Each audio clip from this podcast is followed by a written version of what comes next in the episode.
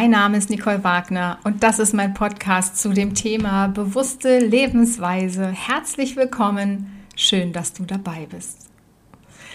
Ja, vorletzte Woche in meiner Podcast-Folge Säurebasenhaushalt habe ich ja erwähnt, dass ich jetzt die fünf Aspekte einer veganen Ernährung erzählen möchte oder dir etwas dazu sagen möchte.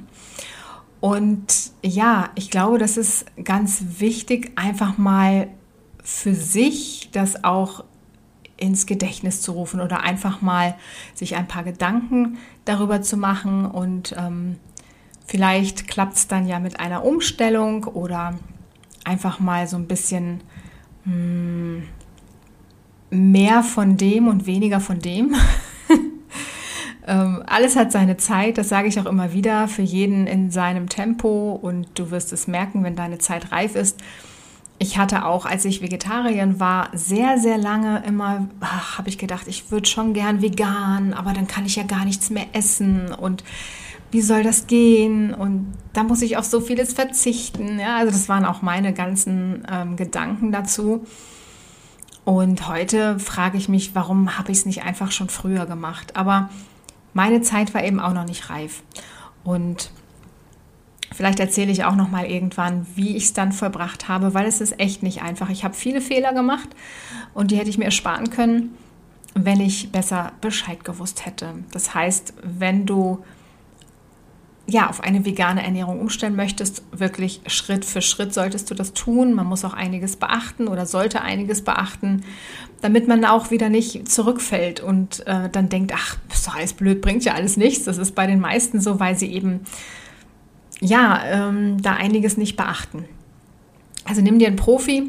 Du kannst dich auch gerne an mich wenden, indem du ja entweder auf meiner Website das Kontaktformular nutzt oder mir direkt an meine E-Mail-Adresse schreibst, Nicole und das ist dann mit N-I-C-O-L-E geschrieben und dann Nicole at veganeernährungsberatung.com. Ein Wort, veganeernährungsberatung.com. Genau. Jetzt geht es aber los mit den fünf Aspekten der veganen Ernährung. Denn vegan, wollte ich auch noch dazu sagen, ist ja nicht unbedingt gesund. Und vegan kann natürlich auch der Umwelt schaden. Zuerst möchte ich dir ein paar Zahlen, Daten und Fakten sagen. Also die fünf Aspekte der veganen Ernährung. Das ist einmal der ethische Aspekt, dann gibt es natürlich den gesundheitlichen Aspekt, den ökologischen, den ökonomischen und den sozialen Aspekt. Und die meisten Menschen steigen auf eine vegane Ernährung um aus gesundheitlicher Sicht, also wegen des gesundheitlichen Aspektes. Kommen wir mal zum ethischen Aspekt. Mm, da höre ich ja auch oft, Fisch ist doch kein Fleisch und für Milch müssen doch keine Tiere sterben. Ich esse gerne Fleisch. Das sind so immer so auch oft die Aussagen, die ich doch ab und zu mal höre. Oder Honig, ist Honig nicht vegan? Wieso das denn nicht? Nein.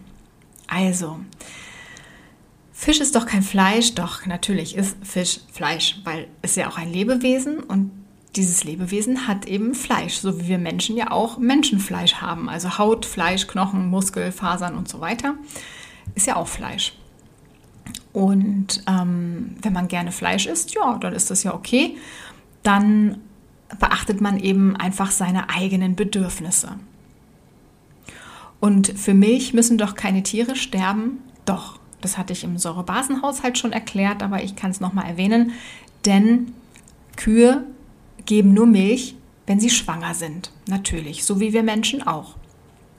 Und ähm, Milch ist eben nur für die Babys in der eigenen Reihe bestimmt. Ne? Also Kuh, das Kälbchen, auch Ziege und Schaf, auch die eigene Reihe oder, oder ähm, Katze, auch das, Ket, das Kitten, beim Hund das, der, das Welpe oder der Welpe. Das Welpenbaby wollte ich gerade sagen. Und beim Mensch eben das Menschenbaby. Also immer in eigener Reihe. Wenn du dir vorstellst, Du hängst dich ja auch nicht an den Euter einer Kuh. Aber wir sind das eben so gewohnt, wir sind so aufgewachsen und das ist einfach für uns normal. Und in China ist auch normal, Katzen und Hunde zu essen. Das ist für viele dann, oh, ja, aber was ist anders daran an Schwein, Hund, Katze, Huhn? Sind alles Lebewesen, haben auch alle vier Beine und also nicht alle, aber habe ich die jetzt aufgezählt? Nee, Hühner haben zwei Beine. Also du weißt, was ich meine. Es gibt keinen Unterschied. Oder sag mir einen Unterschied zwischen Hund und Schwein. Es gibt keinen. Auch Schweine sind mega super intelligent. Ähm, auch Hühner und die haben so viel Gefühl und die können auch schmusen und die können weinen. Kühe weinen manchmal. Ich möchte gar nicht sagen, warum. Ähm, natürlich spüren sie den Schmerz und auch wie mit ihnen umgegangen wird in der Massentierhaltung. Die sind ja nicht dumm. Ja. Also zurück zum Thema, für Milch müssen keine Tiere sterben. So, und ähm, die Kühe werden natürlich immer wieder zwangsgeschwängert, weil das Kälbchen wird entweder als Kalbsfleisch verarbeitet oder Kalbsleder ja, für irgendwelche Kleidungsstücke. Und ähm, ja, vor allen Dingen, wenn es ähm, Kälbchen, also männliche sind. Äh, die weiblichen, die können ja wieder als ähm, Zuchtkühe, also wieder schwanger, schwanger gemacht werden. Und somit werden die auch oft einfach großgezogen, sodass sie auch wieder eben als ja, Mutter fungieren können. Und die werden natürlich nicht mit der eigenen Milch großgezogen, die für sie ja eigentlich bestimmt ist, weil ja Nährstoffe drin sind zum Groß- und Starkwerden, sondern sie erhalten Milchpulver, ne, damit die Milch, die die Kuh gibt, verkauft werden kann. Ja, und ähm, die Milch, das hatte ich auch im Säurebasenhaushalt schon mal ähm, erwähnt, wie gesagt, hat große, hat Wachstumshormone und viele Nährstoffe, damit die äh, Babys groß und stark werden. Und ähm, Wachstumshormone natürlich auch, was lässt es auch wachsen? Zellen lässt es wachsen, also auch Krebszellen zum Beispiel. Also Milch ist sehr krebserregend. Ähm, das ist aber auch schon in vielen Studien bekannt. Ich bin nicht die erste oder die einzige, die das jetzt von sich gibt. Und natürlich werden die Kühe dauergeschwängert. Ne? Die bekommen auch Hormone ohne Ende, damit sie halt auch immer wieder schwanger werden können. Denn das ist ja auch nicht so einfach. Und die Hormone gehen natürlich auch in die Zellen der Kuh und somit auch in die Milch. Und das, was ich noch nicht erwähnt hatte in der anderen Folge, war, dass eine Milch, und das kannst du auch nachlesen, unter www.bvml.de. Also eine Milch darf in verschiedenen Klassen eine bestimmte Anzahl an Bakterien haben. Das heißt, in der Klasse 2 zum Beispiel dürfen ähm, 300.000 Bakterien sein pro Kubikzentimeter in der Milch. Und in Klasse 1 dürfen es noch 150.000 sein. 150.000 Bakterien pro Kubikzentimeter. Ganz einfach, weil natürlich das alles nicht herausgefiltert werden kann. Dann würde die Milch noch viel teurer werden. Und die Zitzen der Tiere sind natürlich durch das ganze Absaugen der Milch voller Eiter und die tun auch weh. Ganz schrecklich, ja. Und der ganze Eiter geht natürlich auch in die Milch, was du dann mittrinkst. Lecker. Ja, das ähm, einmal zu dem Thema. Es gibt da mit Sicherheit noch ganz, ganz viel mehr zu sagen. Ich hoffe, du schaltest jetzt nicht ab, sondern bleibst noch ein bisschen äh, kommen wir zu dem Honig. Ist denn der Honig überhaupt vegan? Nein, weil vegan heißt ja nicht unbedingt, ähm, dass man nicht das isst, was getötet wird, sondern auch, wenn die Tiere nicht überleben können. Und die Bienen, das ist eine Heidenarbeit, diesen Honig zu sammeln. Und den sammeln sie ja für sich, damit sie auch im Winter etwas haben, um zu überleben. Das sind ja, ist ja, also ihr, ihr Lebensmittel, ihr Nahrungsmittel, damit sie mit Nährstoffen versorgt sind. Ja, und also ich kann kein Honig mehr essen, weil ich klaue den Bienen nicht ihr, ihr Überlebensmittel, also ihr, ihr Essen, ihre Nährstoffe. Das könnte ich nicht. Also das ist, und das hat eben auch mit vegan zu tun, dass man Rücksicht nimmt und bewusst einfach lebt. Das gehört eben auch zu einer bewussten Lebensweise. Ja. Und die Bienen, wie gesagt, müssen sich das mühevoll erarbeiten. Und ich lebe also auch schon seit ich vegan bin ohne Honig und ich lebe auch noch. Ja, also wenn man sich wirklich richtig gut ernährt und auch ganz wichtig Supplemente einnimmt, dann ist man wirklich ähm, gesund. Also dann braucht man auch äh, kein Honig. Und das ist eben auch wichtig, Supplemente. Ich habe früher mal gedacht, als ich die Ausbildung zur veganen Ernährungsberaterin gemacht habe, und das wird tatsächlich auch vielen so mitgeteilt, dass keine Supplemente notwendig sind, wenn man sich gut und richtig vegan ernährt. Das sehe ich aber anders, weil in den Böden heutzutage einfach nicht mehr die Nährstoffe enthalten sind wie früher, in dem ja, die äh, Lebensmittel wachsen. Und deswegen müssen wir Nahrungsergänzungsmittel zu uns nehmen. Aber das zählt nicht nur für die Veganer, das ist auch für, also eigentlich alle Menschen bräuchten Supplemente. Und auch ähm, gerade B12 hatte ich auch schon erwähnt. B12 hat das Tier, weil man immer sagt, man muss B12 über das Tier aufnehmen. Aber das Tier hat es auch nicht in seinem Organismus, bekommt es auch nur über Supplemente im Futter. Ja, also man braucht nicht den Umweg gehen, man kann gleich das Supplement selber nehmen. Kommen wir zu den ökologischen Aspekten. Und zwar haben wir ja eine intensive Tierhaltung. Und das ver verursacht heute weitaus mehr Treibhausgasemissionen als der gesamte weltweite Verkehrs- und Transportsektor. Und zwar insbesondere die Rinderhaltung. Und ja, was ich auch schon mal erwähnt hatte, ähm, die in der Tierhaltung eingesetzten Antibiotika gelangen ja auch in die Umwelt und fördern hier zunehmend Resistenzen bei pathogenen Mikroorganismen und in der Folge deren Ausbreitung, was langfristig dazu führen kann, dass selbst sogenannte Reserveantibiotika ihre Wirksamkeit verlieren. Ja, die Tiere bekommen natürlich auch Antibiotika, ja, gerade wenn sie in der Massentierhaltung sind, weil wenn ein Tier krank ist, bekommen gleich alle dasselbe Medikament, damit sie ähm, nicht angesteckt werden. Und ja, irgendwann sind ja die resistent, die Mikroorganismen, und dann wird Reserveantibiotika eingesetzt und das ist auch ganz spannend, gehört zwar zum gesundheitlichen Aspekt, aber ich erwähne es jetzt hier auch nochmal vorab. Ähm, das heißt, das Antibiotikum oder die Antibiotika, die in den Tieren ja im Organismus sind, die isst du ja mit, wenn du Fleisch isst. Oder äh, egal jetzt was vom Tier.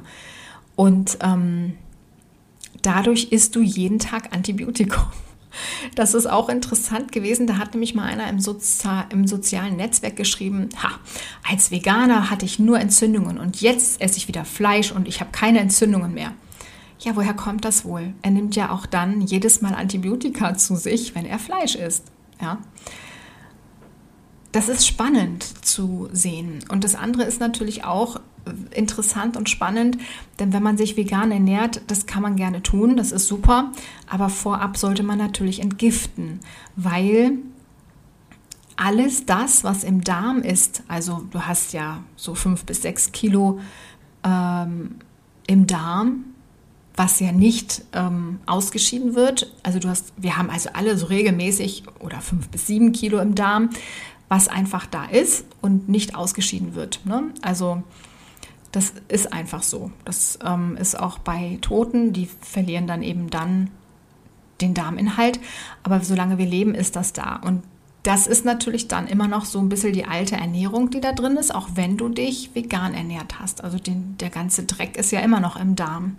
Und das muss erst mal raus, bevor wieder dann das frische, neue Grünzeug sozusagen reinkommen kann und alles schön wieder frisch ist und versorgt werden kann. Viele machen da auch einen Einlauf, was ich absolut nicht gut finde. Das ist meine eigene Meinung und auch die Meinung vieler anderer, ähm, weil dadurch ähm, natürlich auch gute Bakterien, die wir dringend brauchen für unser Immunsystem, ausgeschwemmt werden. Und viele nehmen da natürlich auch Produkte ein, die das einfach auch überlagern. Also klar fühlt man sich besser, wenn man sich einen Einlauf macht, ist ja logisch, weil dann natürlich auch noch mal ein paar Reste rauskommen. Man fühlt sich leichter, aber dadurch werden natürlich auch die guten Bakterien mit ausgeschwemmt. Ein Einlauf kann nicht unterscheiden, sind das gute oder schlechte Bakterien. Natürliche Nahrungsmittel können das schon unterscheiden. Wie toll, was für tolle Nahrungsmittel wir haben. Und deswegen biete ich ja auch die natürliche Entgiftung an. Also wenn du das möchtest, melde dich gerne. Ähm, das ist wirklich eine natürliche Entgiftung ohne Zusatzmittel. Du musst also nichts einkaufen für hunderte von Euros oder irgendwas, sondern wir entgiften ganz natürlich mit den Lebensmitteln. So, jetzt habe ich einen Umschweif gemacht. Also kommen wir zurück zum ökologischen Aspekt. Auch der Fischfang hat natürlich immense Folgen auf unsere Umwelt vor allem in Bezug auf den Artenverlust.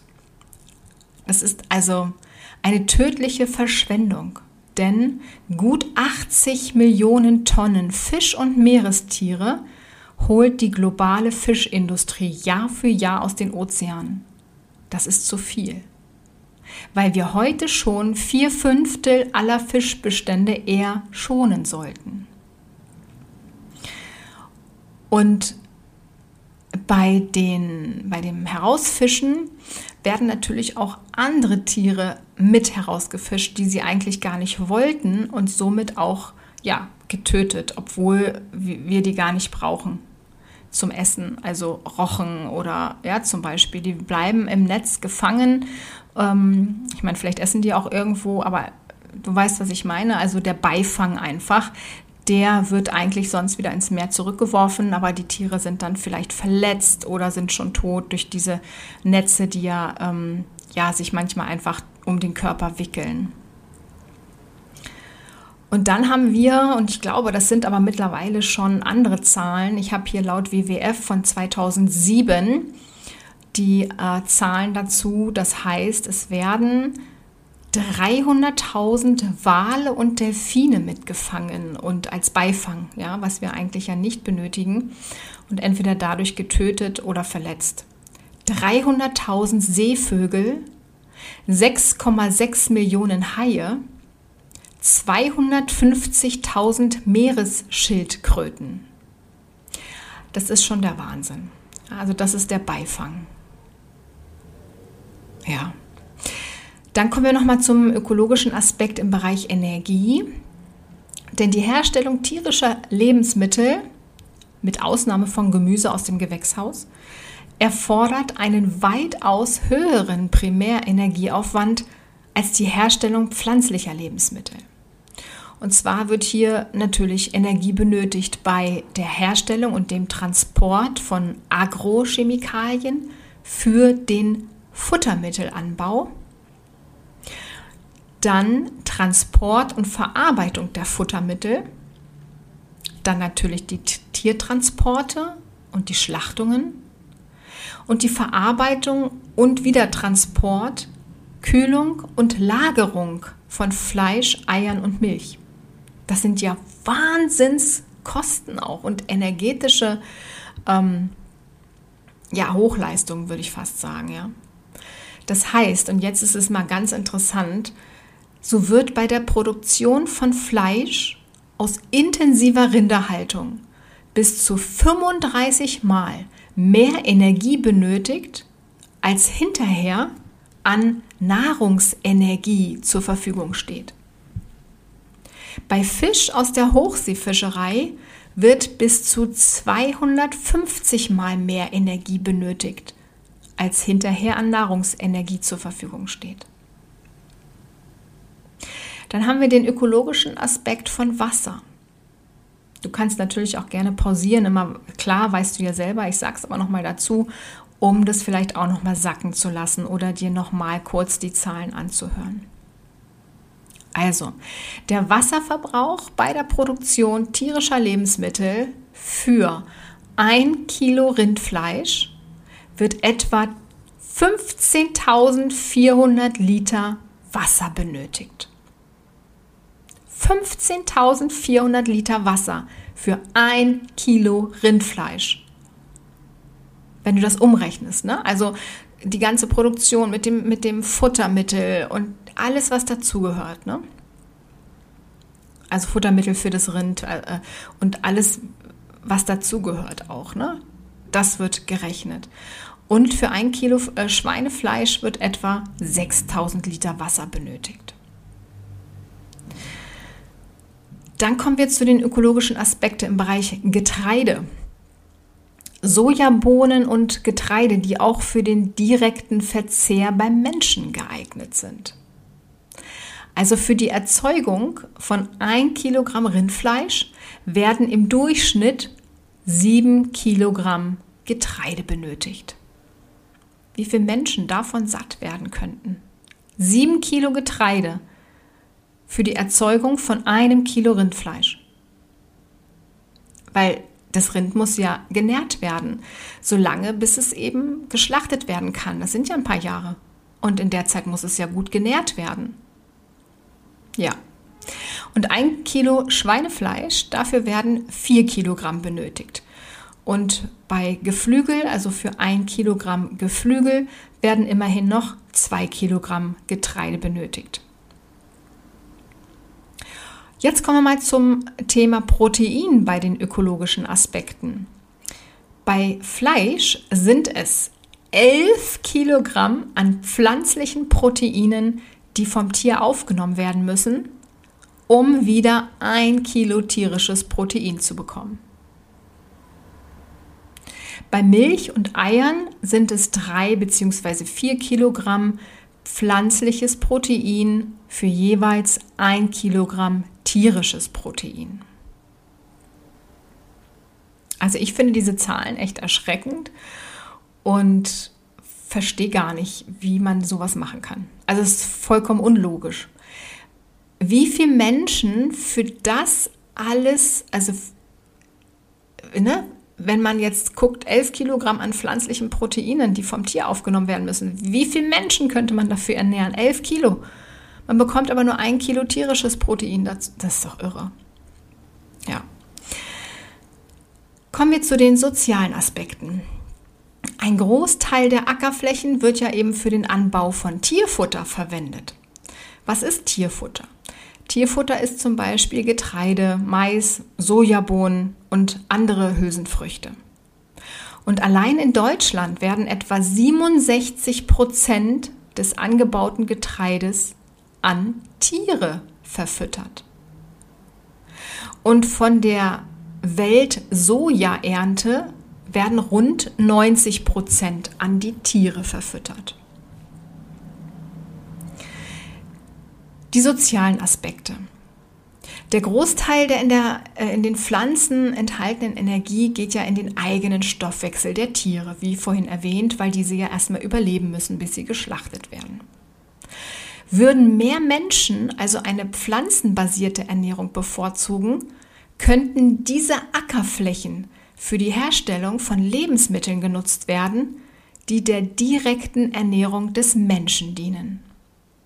Also die ganzen Ackerflächen, wo die Tiere ja auch draufstehen, könnten einfach für die Lebensmittel genutzt werden, die dann direkt an den Menschen gefüttert, verfüttert oder zur Verfügung gestellt werden können. Genau.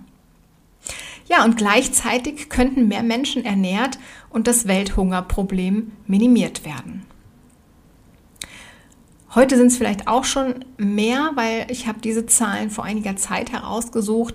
Aber damals, mh, hm, vor zwei Jahren war das, glaube ich, also weltweit hungern fast 850 Millionen Menschen. Das heißt, das ist in etwa jeder achte Mensch. Doch eigentlich gibt es heute mehr als genug Nahrung auf der Welt, um die gesamte Menschheit angemessen zu ernähren. Ja. Macht die pflanzliche Ernährung für dich jetzt Sinn oder mehr Sinn, als es vielleicht vorher gemacht hat? Ja. Also dann gibt es natürlich immer noch mal die Frage, ja, wie fange ich überhaupt an? Wie kann ich das machen? Ähm, welche Fehler vermeide ich oder kann ich machen und so weiter? Wie gesagt, melde dich gerne bei mir. Ich unterstütze dich. Was oder wie kann es dann aussehen, wenn du dich vegan ernährst? Also was passiert dann direkt? Ähm, Du wirst einfach mehr körperliches Wohlbefinden haben oder sagen wir mal, du kannst äh, dich körperlich wohler fühlen, weil du einfach mh, mm, meistens, wenn du es, wie gesagt, richtig und bewusst machst, einfach mehr essen kannst als bei der Mischkost oder auch noch als Vegetarier, weil die pflanzliche Ernährungsweise einfach mm, nicht so viel Fette und Kalorien hat wie die andere Ernährung. Also du kannst viel mehr an Volumen essen. Und dadurch nimmst du aber auch ab, weil du kannst gar nicht so viel essen manchmal, wie du könntest, weil du einfach satt bist. Ne? Ja, und du kannst erhöhte Aufmerksamkeit empfinden und auch eine gesteigerte Konzentration natürlich. Du kannst emotionaler ausgeglichen sein, gerade auch wenn du die Supplemente nimmst, ähm, weil du einfach, mh, hm, ja, dann auch alle Nährstoffe hast, die der Körper benötigt. Weil warum isst du vielleicht immer? Weil der Körper sagt, ich brauche Essen, weil ich hoffe, mit der nächsten Essensladung ähm, vielleicht die Nährstoffe zu bekommen, die mir gerade fehlen. Und wenn du aber immer das Gleiche isst, jeden Tag, zum Beispiel nur Brot und Käse, Brot und Wurst oder dann mittags mal irgendwo einen Döner oder irgendwas holst, Currywurst und dann am Wochenende mal ein bisschen Salat oder was auch immer, dann kann ja kein Nährstoff großartig dazukommen. Das heißt, wenn du nichts änderst, das ist ja immer das Thema, man kann, wie Einstein schon sagte, hm, muss ich kurz überlegen, der größte Wahnsinn ist es, zu glauben, es ändert sich etwas, wenn man aber alles beim Alten lässt. So ähnlich. Das heißt, ähm, natürlich ähm, wirst du, wenn du immer das Gleiche isst, dich nicht besser fühlen, wenn du dich schlecht fühlen solltest, weil du ja nichts änderst. Das heißt, ähm, da solltest du schon darauf achten, dass du dann eben auch Supplemente einnimmst. Genau, das heißt, du kannst dann natürlich dein Idealgewicht erreichen und mehr Vitalität, ähm, ein schöneres Hautbild und ja, allgemein mehr Lebensqualität. Ne? Es gibt auch keine Verbote bei mir, wenn ich dich berate. Kein Abwiegen, es gibt kein Kalorienzählen oder sowas. Ja, also die vegane Ernährung ist wirklich absolut toll und auch so lecker. Also wirklich, was du alles essen kannst. Ich habe mir am Wochenende einen schönen Blaubeerkuchen gemacht. Ähm, auch gesund, ja, also von Anthony William. Also wirklich ähm, ohne Zucker, ohne Mehl, ohne, nee, ohne Mehl ist gelogen, also ohne glutenhaltiges Mehl, so ist richtig. Also ohne Zucker, ohne Ei, ohne Hefe, ohne Milch. Also alles das braucht man nicht beim Kuchenbacken und auch beim Brotbacken nicht. Das habe ich mir ja auch am Sonntag ein Brot gebacken. Und ähm, das ist halt kein normales Brot. Ja, wie man immer sagt, Brot ist ja so kalorienhaltig. Nein, das ist sehr proteinreich, mein Brot, was ich backe zum Beispiel und macht super, super satt und ist super lecker. Und auch noch gesund dabei. Also wirklich, es gibt einfach alles auch in vegan. Natürlich schmeckt es anders. Also Käse ist ja immer so ein Thema bei den Veganern. Man kann einfach nicht erwarten, dass der Käse, der jetzt so hier oder auch die Wurst, die hier als vegane Wurst eben ähm, ja bei den Lebensmittelhändlern zu finden ist, dass die schmeckt wie Wurst oder dass der Käse schmeckt wie Käse. Das geht einfach nicht, weil das ja ganz andere Zutaten sind. Und als Veganer, wenn du richtig angekommen bist, brauchst du das auch nicht mehr unbedingt. Ne? Darüber gehen wir aber auch noch, würden wir dann auch noch mal direkt ins, äh, ins Eingemachte gehen. Genau. Ähm, Bill Clinton ist auch Veganer, um, der sagt, dass ihm der Veganismus das Leben gerettet hätte, denn nach einer Notoperation am Herzen entschied er sich fortan vegan zu essen. Klar, die tierischen Fette können einfach die Blutgefäße verstopfen. Ne? Und dadurch kommt ja weniger Blut durch, das Herz muss mehr pumpen und ähm, dann gibt es ja, Tabletten zur Blutdruckverdünnung, dass es eben nicht mehr so dick ist und noch durchkommt. Ähm, ja, das ist so der Hauptfaktor einfach. Ne? Es verstopft oder kann einfach die, die ganzen Gefäße verstopfen, egal wo, ob das beim Herz ist, im Gehirn, in den Organen, wo auch immer. Und Hannes Jenicke ist nicht nur Veganer, sondern setzt sich auch aktiv für den Tierschutz ein. In seiner Dokumentationsreihe Hannes Jenicke im Einsatz setzte er sich bereits für viele Tiere ein, unter anderem Orang-Utan, Elefanten und Delfine. Und Orang-Utan zum Beispiel sind auch Veganer. Ich glaube, Elefanten auch. Also die ganz großen, kräftigen Tiere sind auch Veganer. Und auch ähm, der, ich weiß jetzt gar nicht, wie er heißt, aber es gibt auch einen Bodybuilder, der den ersten Platz gemacht hat bei einer Meisterschaft als Veganer. Genau. Und ähm, Brian Adams sagte auch mal, der ist, dass er Vegetarier in einer, also ungefähr 17, 18 Jahre ist, also seit er 28 Jahre alt ist. Und natürlich, sein Motto war immer, wenn du Tiere isst, äh, wenn du Tiere liebst, dann isst du sie nicht. Ne? Ist ja klar. Genau. Es gibt noch mehr historische Persönlichkeiten. Ich weiß nicht, ob sie jetzt noch alle Veganer sind oder manche sind ja auch schon verstorben, aber sie waren es auf jeden Fall. Ich glaube, einige kenne ich auch, die sind jetzt wieder Vegetarier oder nicht mehr. Und da sieht man auch daran, bei einer habe ich es auch beobachtet, sie hat halt wirklich schlecht vegan gegessen, sagen wir mal, wenn man das in schlecht bezeichnen möchte. Aber dann, das war klar, dass sie auch wieder zurückfällt. Albert Einstein, ja, zum Beispiel, Alexander von Humboldt, Barbara Moore, viele kenne ich gar nicht, Barnes of Wallis, Benjamin Franklin, Bonifatius, Buddha, ähm, C.V. Raman, der hat den Nobelpreis in Physik bekommen. Noch einen, den kann ich nicht aussprechen, das ist ein indischer Name.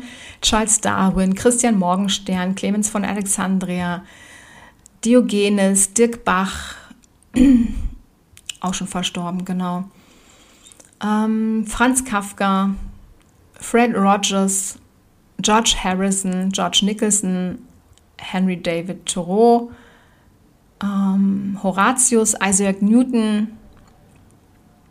ähm, sind also Vegetarier oder Veganer. Wen gibt es noch? Äh, Leonardo da Vinci, Lisa Lopez, Lord Byron, Mahatma Gandhi, Michael Jackson, Nikola Tesla, Platon, Plutarch, Pythagoras, Richard Wagner, Schopenhauer, Sokrates, Steve Jobs, Thomas Edison, Voltaire, Whitney Houston, Wilhelm Brockhaus, Wilhelm Busch. Ah, es gibt bestimmt noch mehr. Und bei mir gibt es eben ähm, vier Phasen ähm, bei meiner ähm, Beratung, bei dem vegan gesund Fahrplan, nenne ich den mal. Und ja, da unterstütze ich einfach gesundheitsorientierte Menschen dabei Schritt für Schritt den ernährungsbedingten Krankheiten vorzubeugen und somit mehr Lebensqualität zu erreichen. Es ist wirklich leicht, lecker, vegan und mit allen Nährstoffen versorgt. Und Hippokrates, Hippokrates sagte ja auch damals, der übrigens gelebt hat von 460 bis ca. 377 vor Christus, eure Nahrungsmittel sollten Heilmittel, und eure Heilmittel sollten Nahrungsmittel sein. Und dann habe ich noch eine Frage. Es gibt ja die zehn Gebote. Und da steht unter anderem, ich glaube, das ist das fünfte Gebot, du sollst nicht töten. Da steht ja nicht, Menschen sollst du nicht töten, Tiere darfst du töten, sondern da steht, du sollst nicht töten. Also wer jetzt sehr christlich ist oder Kirche oder Gott, wie auch immer, ähm, zugewandt, mm, ja, weiß ich nicht. Also zehn Gebote, auf jeden Fall. Da steht auch nicht äh, töten lassen. Ja, denn die meisten töten ja nicht selber, sondern lassen töten. Das gehört natürlich auch dazu. Nur noch mal so als abschließender Gedanke oder einfach mal zum Nachdenken. Ja, dann hoffe ich, dass dich das so ein bisschen zum Nachdenken bringt und beeindruckt hat und ähm, durch diese doch hohen, großen Zahlen. Und äh, freue mich, wenn du dich bei mir meldest und ich dich unterstützen darf und wir beide zusammen wirklich Schritt für Schritt auch langsam, also das ist nicht gut, wenn man das auch schnell macht, wirklich dann zu einer Umstellung kommen. Und wenn es lange dauert, ist es ja egal, Hauptsache Schritt für Schritt und du bleibst gesund. Ne? Und das Wollen ist immer schon der erste Schritt. Aber mach dich auch nicht verrückt, wenn du da jetzt noch nicht so rankommst. Wie gesagt, alles hat seine Zeit im Leben. Also, ich wünsche dir alles Gute, bleibe oder werde gesund. Bis bald.